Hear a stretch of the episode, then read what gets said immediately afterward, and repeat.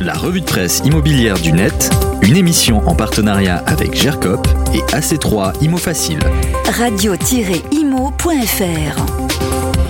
Bonjour, beaucoup de chiffres dans la presse cette semaine, à commencer par le Figaro Immobilier qui se fait le relais de cette étude de l'Observatoire privé Clameur, une étude qui porte à notre connaissance l'évolution des loyers sur euh, les quelques dernières années. Et les faits sont simples, sur les cinq dernières années, les loyers ont été très stable entre 12,5 et 13 euros le mètre carré. Ce sont les mots du président de Clameur, Jean-Michel Camison. Pas de constatation d'une forte hausse sur début 2022 aussi, alors que beaucoup d'observateurs l'attendaient. Idem du côté des impayés qui se stabilisent autour de 3%, nous dit l'étude. Cette dernière pousse plus loin les éléments à notre connaissance avec les évolutions des prix des loyers sur les différentes villes françaises. Le Figaro nous dit que c'est à Versailles euh, qu'ils ont le plus augmenté pour les studios, à Saint-Malo pour les deux pièces et à Saint-Denis pour les grands appartements.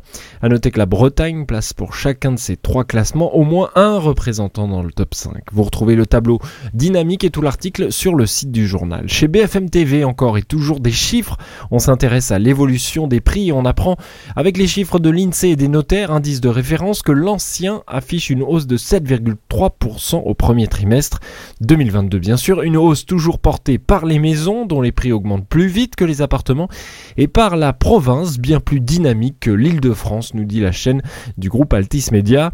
On voit aussi dans cet article qu'au premier trimestre de l'année, le volume des transactions se stabilise. Enfin, côté prix, il faut noter de belles différences entre l'île de France et les autres régions françaises. Dans la région de la capitale, les prix ont augmenté de 2,5%, alors que dans le reste du pays, ils ont flambé de 9,3%. Pour Paris, les prix sont légèrement à la baisse, 10 520 euros le mètre carré en moyenne, mais le volume des ventes est à un niveau proche de ce qu'il était avant la pandémie. Nous sommes donc sur un retour à la quasi normale, en tout cas selon l'observation INSEE notaire révélée chez BFM TV.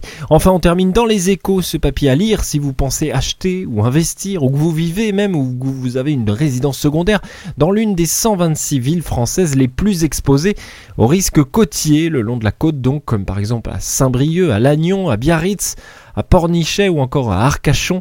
Cette liste des 126 villes n'est pas arbitraire, elle est parue dans un décret euh, paru fin avril et les échos dressent ainsi la liste des risques encourus pour les biens des villes.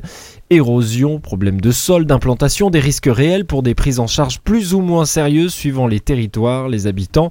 Un article à lire pour tout comprendre, c'est dans les échos, tous les liens et bien sûr le podcast de la revue de presse Radio Imo, le site et l'appli pour les retrouver bien sûr. La revue de presse immobilière du net, une émission en partenariat avec GERCOP